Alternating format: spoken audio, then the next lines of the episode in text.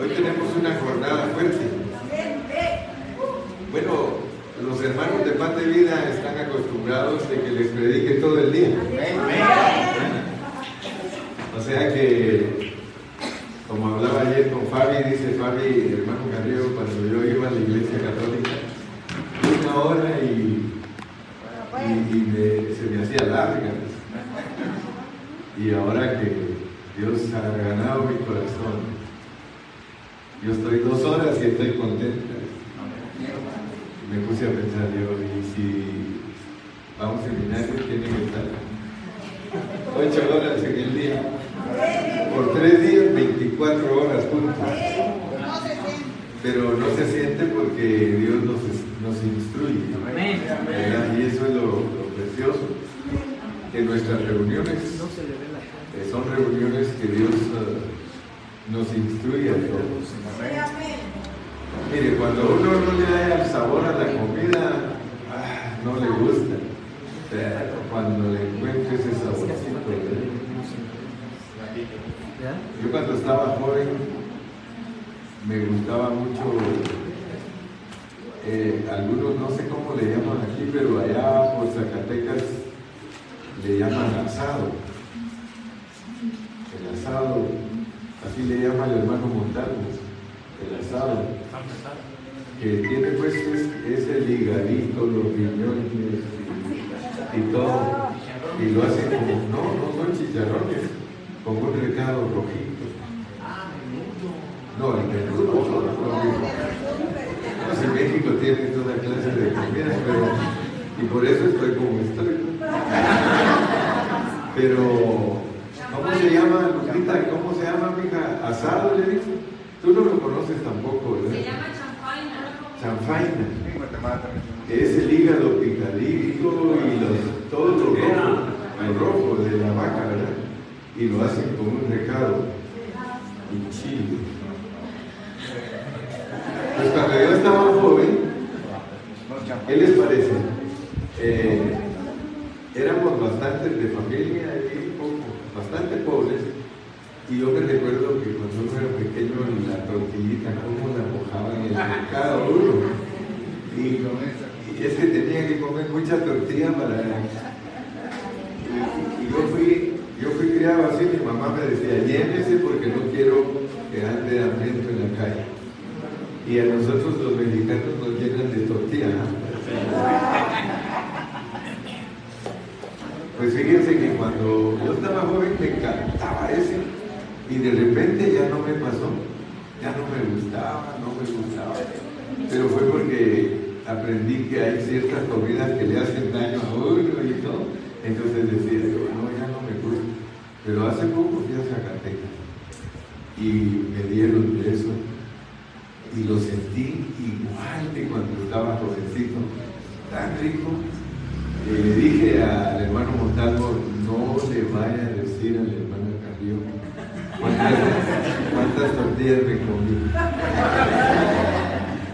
Porque uno puede comer tortillas, pero si come muchas tortillas, es, ¿verdad?, mucho carbohidrato, ¿verdad? Pero cuando venimos aquí, aquí la comida es rica. Todo es que le hallemos el sabor usted le haya el sabor. Y así fue como me dijo Fabi ayer, me dijo, hermano, ahora que yo saboreo la Biblia, yo no me, no me aburro para nada, estoy contenta. Hermana Sandra dice, ay hermano Carrillo, dice, yo soy nueva aquí, pero ¿cómo me anima? Yo le dije, espere.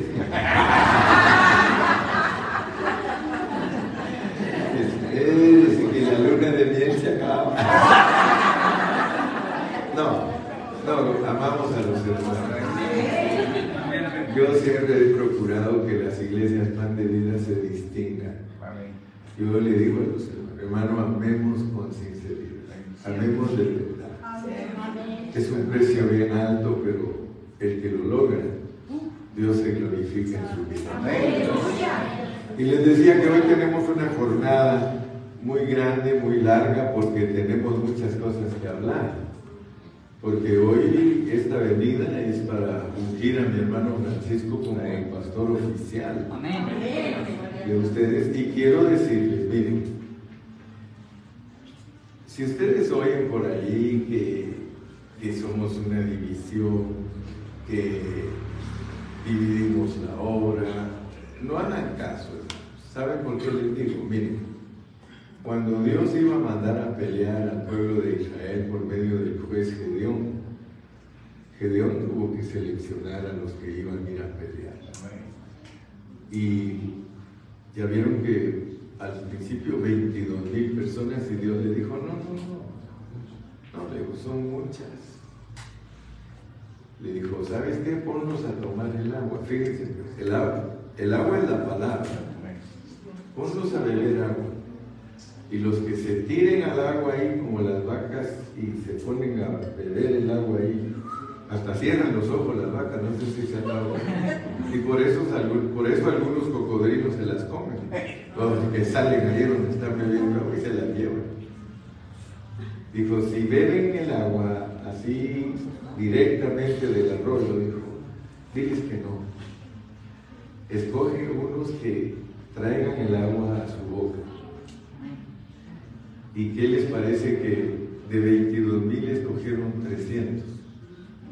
Entonces yo quiero que ustedes sepan pues que eh, la palabra divide, la palabra pone a los que de verdad quieren estudiar y a los que están conformes con la tradición. Y yo siento que esta congregación tiene muchos hermanos que aman la palabra. Y por alguna razón Dios les designó una tarea nueva. Yo les aconsejo que, que tengan visión, comenzando con mi hermano Juan. Tiene que tener visión. Allá donde es Gilmar, hicieron una carretera para formar una colonia allá del otro lado, pero la carretera a Gilmar que la hicieron visión un carril de ida y un carril de regreso. Hoy tienen un problema serio porque para venir de la casa de Gilmar al centro, dos horas manejando cuando se puede hacer en 20 minutos.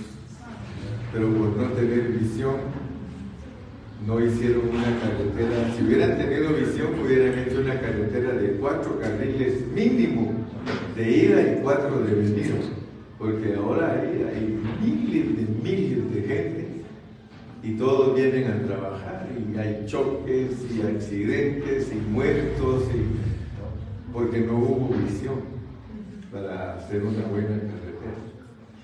Entonces ustedes están empezando y tienen que tener visión. Dice que un pueblo sin visión perece. Un pueblo sin visión perece. Y a nosotros los cristianos nos debe de gobernar una visión. Si nos gobierna una visión, nosotros no la vamos a regar. Acuérdense siempre de José. A José lo gobernaba una visión. A él lo vendieron sus hermanos. A él le decían que era soñador. Pero él tenía una visión. Dios le mostró a él que sus hermanos y sus papás se inclinaran a él y que le tenían que servir a él. Pero como él lo gobernó la visión, él no la regó. este, este micrófono es para alguien de cabecita pequeña. Por eso se me quiere escapar a mí. Pero pues volviendo a nuestra historia, José sabía que sus papás y sus hermanos tenían que rendirse a él, porque Dios se lo mostró. Se recuerden que le mostró siete manojos que se inclinaban a un manojo y, eh, perdón, 12, 11 manojos que se inclinaban a un manojo y estrellas que rodeaban a la luna y el sol, que eran sus papás. Entonces él, con esa visión se mantuvo y no la negó, porque cuando sus hermanos entraron, que vinieron a buscar comida, él sabía que eran sus hermanos. Sus hermanos no sabían que él era José. Pero él, si hubiera sido alguien de nosotros, hubiera reaccionado y ah, ya vinieron estos sinvergüenza. Me vendieron, me traicionaron. Pero él no dijo nada. Ustedes saben que la historia es bien bonita. Él les llenó los costales de comida, les devolvió el dinero, porque él quería ver cómo reaccionaban ellos. Y ya saben que ellos se afligieron mucho porque ellos creían que su hermano, que era el encargado de todo Egipto, el rey prácticamente, creyeron que les iba a hacer algo. Pero él no, él hizo todas las pruebas, todo, para ver cómo reaccionaban ellos. Y hasta que ellos se hincaron, entonces les dijo él, yo soy José. Hasta que se hincaron, les dijo, yo soy José. O sea que si no se cumple la visión, no tenemos que desesperarnos. Él sabía que hasta que sus hermanos se inclinaran, porque esa fue la visión que le dio Dios, él podía decirle, Dios soy José. Y entonces ellos se asustaron. Y es una figura, pues, de que cuando Cristo regrese, el pueblo de Israel se va a convertir porque Jesús les va a decir, yo soy el que ustedes mataron. Yo soy el que ustedes vendieron. Yo soy, entonces Cristo también está esperando regresar para que se cumpla esa visión, porque ellos se van a humillar. Israel se va a humillar a Cristo. Y entonces Él les va a decir, yo soy. Amén. Ahorita ellos, la primera vez, les vino su Mesías y no lo reconocieron. Pero ahora en esta vez, cuando Él les diga yo soy, wow, dice que todo Israel se va a entonces la visión es muy importante. Yo les voy a dar consejos y ustedes lo siguen o, no lo siguen, pero el consejo que les voy a dar es algo que Dios quiere que se cumpla. Primero, yo no sé por qué, pero Dios me dijo que les hablara esto y por eso se lo voy a hablar. Primero quiero decirles, comenzando desde el pastor hasta el, más pequeño de ustedes, porque hoy te predico, Francisco. Con todo respeto, por supuesto, porque somos conciertos. Si ustedes creen que no hay que diezmar, están equivocados. Si ustedes creen y el pastor cree así, yo creo que él va a ser obediente. Si ustedes creen que porque fulano y sultano dice que el diezmo es del Antiguo Testamento, yo les quiero comprobar a ustedes con la palabra que Dios los va a bendecir a ustedes y prosperar si ustedes son como Abraham y como Jacob. Cuando alguien nos dice a nosotros que el diezmo no es del Nuevo Testamento, perfecto, no hay problema. Si usted cree así, hermano, que Dios lo bendiga. Pero el diezmo aparece registrado en el Antiguo Testamento. Y el primer hombre que dio diezmo se llama Abraham. No se había formado el pueblo de Israel. Es sencillo, pero los hombres lo complican. No se había formado el pueblo de Israel y Abraham rescató a su sobrino porque le habían capturado con todos sus bienes y todo, se los quitaron. Y ustedes saben que Abraham peleó contra esos reyes y recuperó el botín. Y le dio los diezmos a Melquisedec. Melquisedec es tipo de Cristo y algunos creen que hasta es una de las apariciones de Cristo antes de encarnarse. Algunos predicadores lo, enfocan así. Pero Abraham dice que le dio los diezmos a Melquisedec. Más adelante vamos a estudiar el sacerdocio según el orden de Melquisedec, porque en la Biblia hay muchas clases de sacerdocio. Pero nosotros pertenecemos al sacerdocio según el orden de Melquisedec. Es un sacerdocio que no pertenece a la ley, sino que es un sacerdocio de un orden diferente.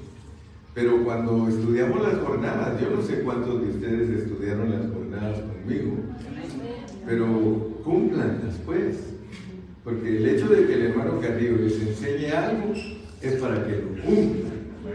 Es como Moisés le hablaba al pueblo de Israel para que cumplieran lo que Dios hablaba a través de Moisés. Yo no soy el Papa, ni soy un impositor, yo, yo soy un expositor. Y cada uno de ustedes voluntariamente vive lo que se predica o lo rechaza. Dios, él estaba contento con Abraham. Y Jacob, ustedes saben que era nieto de Abraham. Y Jacob vio cómo se conducía su abuelo. Él vio cómo se conducía Abraham, porque cuando Jacob huyó de su hermano, dice la Biblia que Jacob le dijo a Dios, si me sale todo bien, Señor. Eh, o sea que él era más negociante pues que, que, el abuelo, pero agarró la onda, ¿verdad? Porque le dijo, si, si me bendices en estos momentos que ando huyendo de mi hermano, si todo me sale bien, y me permites regresar, yo te voy a dar el diezmo de todo. Le dijo Jacob a Dios. ¿Y qué les parece a ustedes? Que a Dios le gustó lo que hizo Abraham y lo que hizo Jacob. Le gustó tanto que lo volvió ley. Fíjense, a Dios le gustó que Abraham diezmaba y que Jacob diezmaba y, saben por qué lo puso como ley. Porque en el corazón de Dios estaba el diezmo. Porque el diezmo es de Dios. El diezmo no, es de nadie más que de Dios, pero, pero pongan atención, por favor. Porque esta iglesia va a ser prosperada hasta el punto que usted sea obediente. Fíjense pues a Dios le gustó, él dijo, estoy, estoy pensando en, voz alta y, como que Dios estuviera pensando, ¿cómo me, cómo me gusta Abraham? Y cómo me gusta el Jacob, porque es transero, pero ah, ese, cómo lo quiero, quiero a Abraham y quiero a Jacob, a Jacob. A Jacob. Y Abraham es mi amigo. Aleluya. Entonces, viene Dios y le gustó lo que ellos hicieron y dijo, como están tocando mi corazón. Porque Dios tenía planificado tener un pueblo bajo una ley de Moisés. Y dijo, estos están tocando mi corazón. Porque cuando uno lee la ley, Él dice, los diezmos son míos, pero, pero, se los voy a dar a mis sacerdotes. Y se los voy a dar como un derecho. Fíjense. Entonces, si no tenemos visión, todo el tiempo vamos a padecer. Porque si ustedes no agarran un local más grande que este, nunca van a tener más gente. Porque los que pasan por ahí dicen, ya no cabe ahí, ¿para qué vamos a ir si ni cabe uno ahí?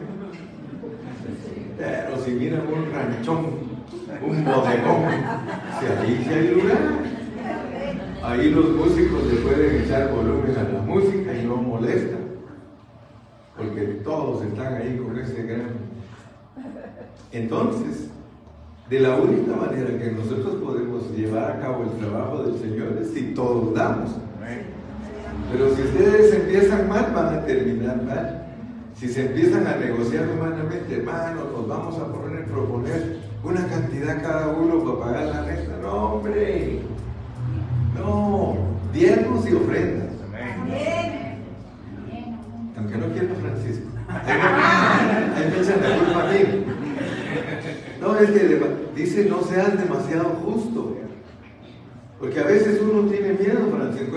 Es que van a decir lo mismo que dicen de allá. Van a decir que yo también soy igual, que yo también solo pienso en el dinero. No, hermano, no pensamos en el dinero. Tenemos que pensar normalmente. Tienen que tener metas. Pónganse que de aquí a tres años ya Francisco no trabaje. ¿Qué va a trabajar si va a ser el milenio?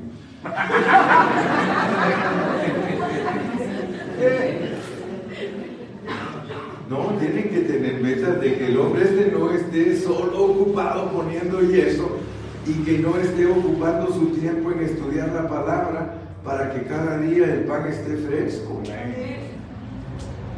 Tienen que tener metas. Mire, Gilmar tiene 40 años de caminar conmigo y ellos siempre, pastor, ya, ya, no trabaje tanto. Ok, está bien, trabaje en su part-time, pero dedique tiempo y si ellos no me hubieran exigido a mí, yo fuera igual que todos los pastores, Aragán para la palabra, viniendo a improvisar, a dar ensaladas, y no me podría dedicar al didache del Señor, a dar la palabra bajo contexto y en una forma ordenada para que todos sean unos buenos discípulos. Amén. Entonces, lo primero que tienen que aprender todos ustedes es a diezmar y ofrendar. Nosotros en Ontario hemos aprendido y somos bien bendecidos. Compramos un local que nos costó 500 mil dólares, ahorita nos dan más de millón y medio por él. Y no de pesos, de dólares. Imagínense si yo no me hubiera preocupado, si no le hubiera hecho caso a los ancianos, porque gracias a Dios que los ancianos, aquí ya pusiste ancianos, ¿sí? Y tienen que ser amigos tuyos para no, no, estar en contra tuyo. Porque uno a veces pone ancianos que después se ponen contra uno. Tienen que ser un equipo de amigos, como el Señor y sus discípulos les dijo, ya no les voy a decir siervos, amigos. Porque esta obra tiene que desarrollarse con hermanos amigos para que no nos sucedan cosas en el camino. Entonces el primer consejo que les doy es, no tengan vergüenza ni pena. Francisco, que, ya quita la caja y, y, ponga unas bolsitas, una para cada lado, y que los diáconos pasen y recojan la ofrenda y pongan de tesorero al hermano que más dinero tenga aquí, para que no nos roben. Yo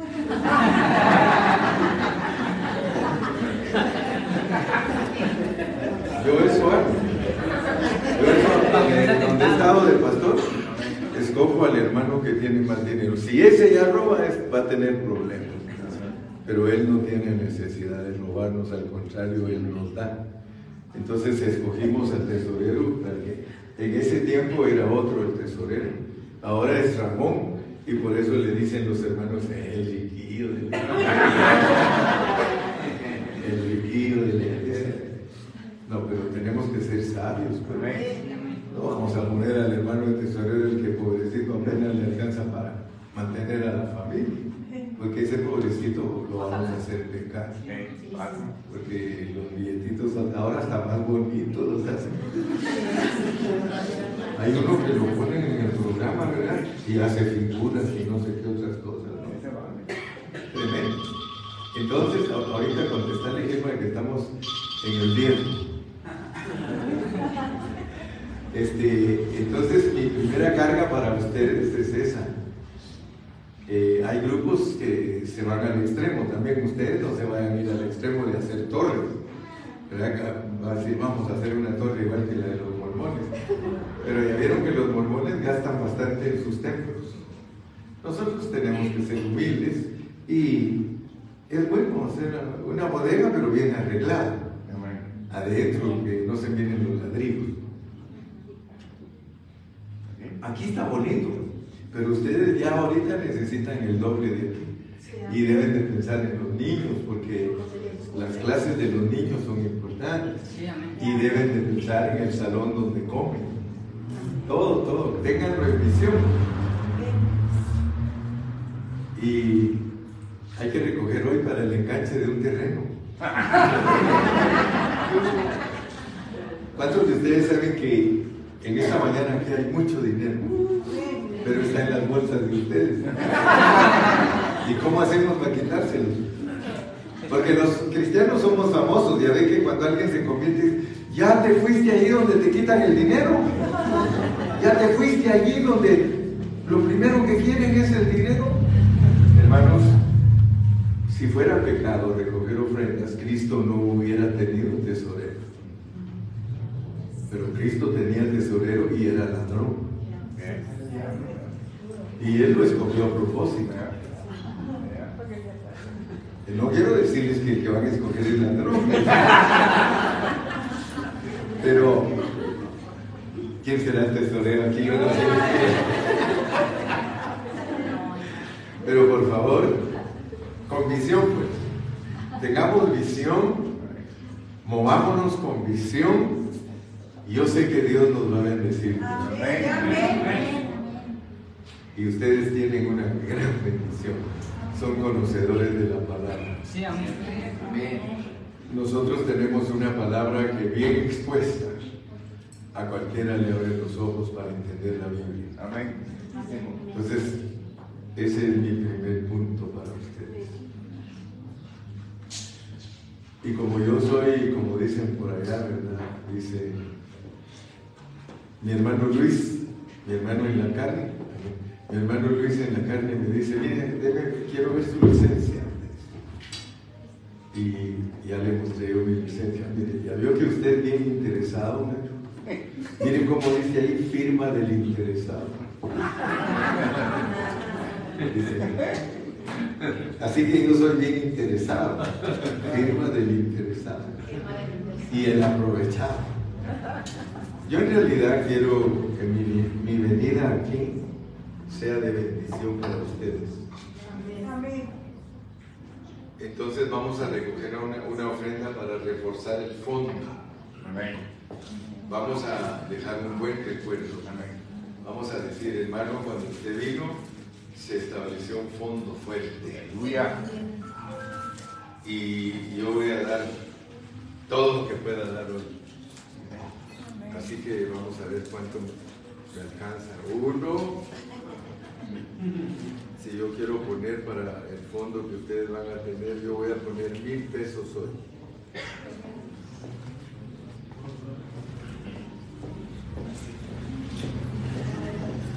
Yo no sé cuántos de ustedes han experimentado la bendición de Dios, pero yo les puedo decir que su servidor, yo aprendí a darle a Dios desde que era un niño. Si ustedes no les enseñan a sus niños que cuando van a su clase tienen que ofrendar ellos, ellos nunca van a aprender. Yo fui enseñado así. Desde chiquito yo iba a mi clase de escuela dominical y yo iba con mi Biblia y con mi ofrenda. Y toda mi vida, toda mi vida he diezmado y ofrendado y nunca me ha faltado nada. Nunca. Acuérdate que el diezmo y la ofrenda ni te deja pobre ni te hace rico. Porque nosotros no damos para que Dios nos haga ricos. Nosotros damos porque esto es de Dios y es un derecho para los sacerdotes. Amén. Entonces mi hermano Francisco va a tener que cambiar su pensamiento. Amén. Yo tengo un hermano que ya murió y partió con el Señor y nunca me hizo caso. Y todo el tiempo vivió necesitado. Y tengo otros que eran pastores también y ya partió uno y el otro todavía está vivo y me hizo caso. Y él siempre ha ministrado muy bendecido y dedicado a la obra. Porque se necesita un varón dedicado a la obra. Entonces la meta es que nuestro dar sea para que un día ya no sigan pegando tanto yeso. Tú pegas yeso, ¿verdad? Entonces que tengamos la meta pues, de tener a nuestro pastor. Empecemos, empecemos con, empecemos con que trabaje solo medio tiempo y que trabaje por su cuenta. Usted trabaja por su cuenta, pero solo medio tiempo. Que no agarre trabajos tan grandotes al grado de que apenas le da tiempo de llegarse a bañar y venir a tocar y, y luego, hermanos, si vieran ustedes uno de pastor, como es de, yo soy súper bendecido. Y por eso me dice mi esposa, no digas tanto porque todos me piden. sí, lo que les digo es que yo soy tan bendecido que no digas porque todos te andan pidiendo. y a veces en realidad no caen. Pero, soy bien bendecido porque Dios me ha dado ovejas, pero súper. Amén. Y por eso creo que este ministerio ha avanzado tanto. Porque empecé hace 43 años y ahorita hay muchas iglesias estudiando con nosotros. Muchas. Miles de hermanos estudiando con nosotros. Así que traigan un canastito o una cachucha. ¿Se recuerda? ¿Se recuerda? Si quiere, aquí quede separadito porque no quiero que lo rasguen más. Y paradito. Y que cada uno con sacrificio, hermano. Este domingo demos con sacrificio. Que el pastor diga, wow, todo lo que se contó el domingo. Con sacrificio para que dejemos establecido un fondo. Para que haya visión, hermano. Para que haya visión de con sacrificio. De uno de esos que casi no circula. Mira. Sí. De uno de esos que casi no circulan. Los que casi no circulan son los de mí.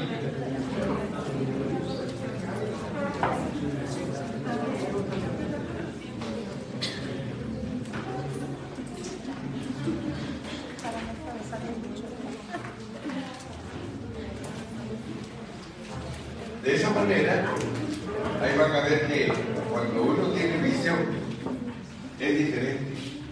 Porque uno está siempre pensando en lo que Dios puede hacer. Aleluya. Si yo no hubiese tenido visión, hermanos, el ministerio se hubiera estancado. Pero con visión, con visión, el ministerio, hermano, avanza. Aleluya. Va a decir este tesorero, ahora sí me tocó contar buena feria.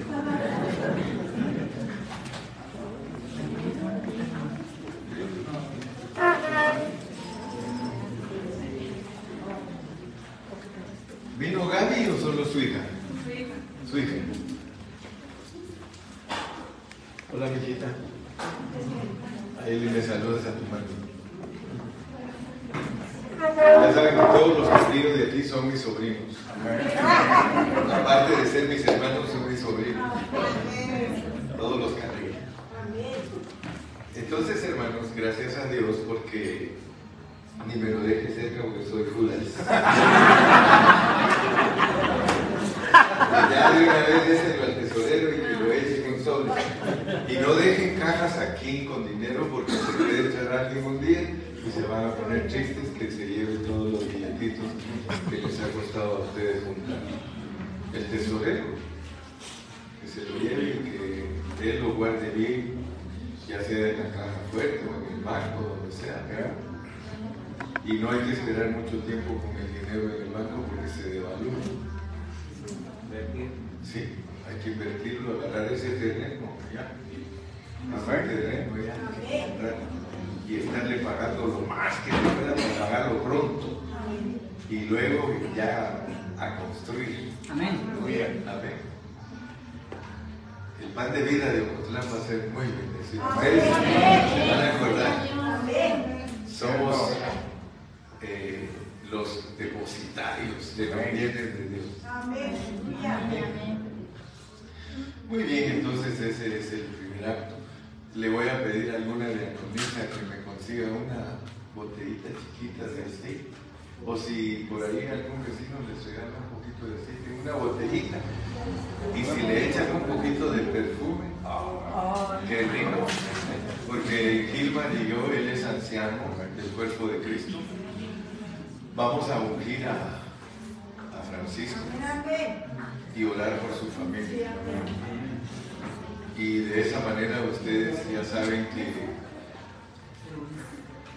aunque la personería jurídica de Estados Unidos no tiene validez aquí en México, por eso estamos trabajando, ustedes ya algunos se dieron cuenta que estamos sacando la, personería de asociación religiosa para que el Ministerio Pan de Vida tiene los requisitos de México. Entonces, por de pronto, vamos a usar el cuerpo de Cristo para ungirlo. Pero ya cuando tengamos los papeles de aquí de México, se hace el certificado de un ministro ordenado. todo ahorita está desordenado, pero ya de ahorita en adelante él es un ministro ordenado, reconocido por el cuerpo de Cristo, porque está acogido al cuerpo de Cristo. Entonces, eh, estamos sacando esto al aire para que todos sepan lo que se está haciendo aquí en Ocotlán. Sí, amén.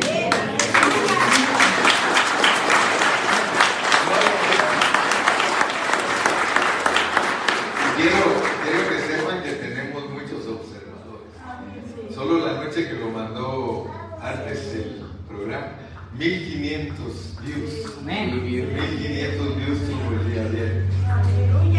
Así que nos están viendo en todas partes, en Sudamérica, Centroamérica, aquí en México, nuestros amigos, nuestros enemigos, todos saben lo que estamos haciendo porque no hacemos nada a escondidas. Sí, amén. Todos lo hacemos públicamente. Amén. Amén. Entonces, mientras me preparan la redoma para ungir al siervo,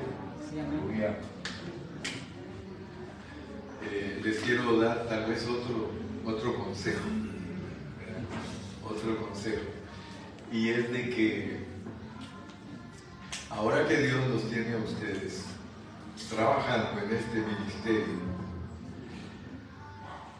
pídanle a Dios que todos ustedes que son conocedores de la palabra puedan tener su célula, para que no seamos ociosos, sino que durante la semana. Ahí están los folletos para instruir a la gente. Si viene alguien a visitarnos porque es nuevo y le gusta la palabra de Dios, ustedes que tienen células o grupitos de hogar, ahí instruyan a los nuevos.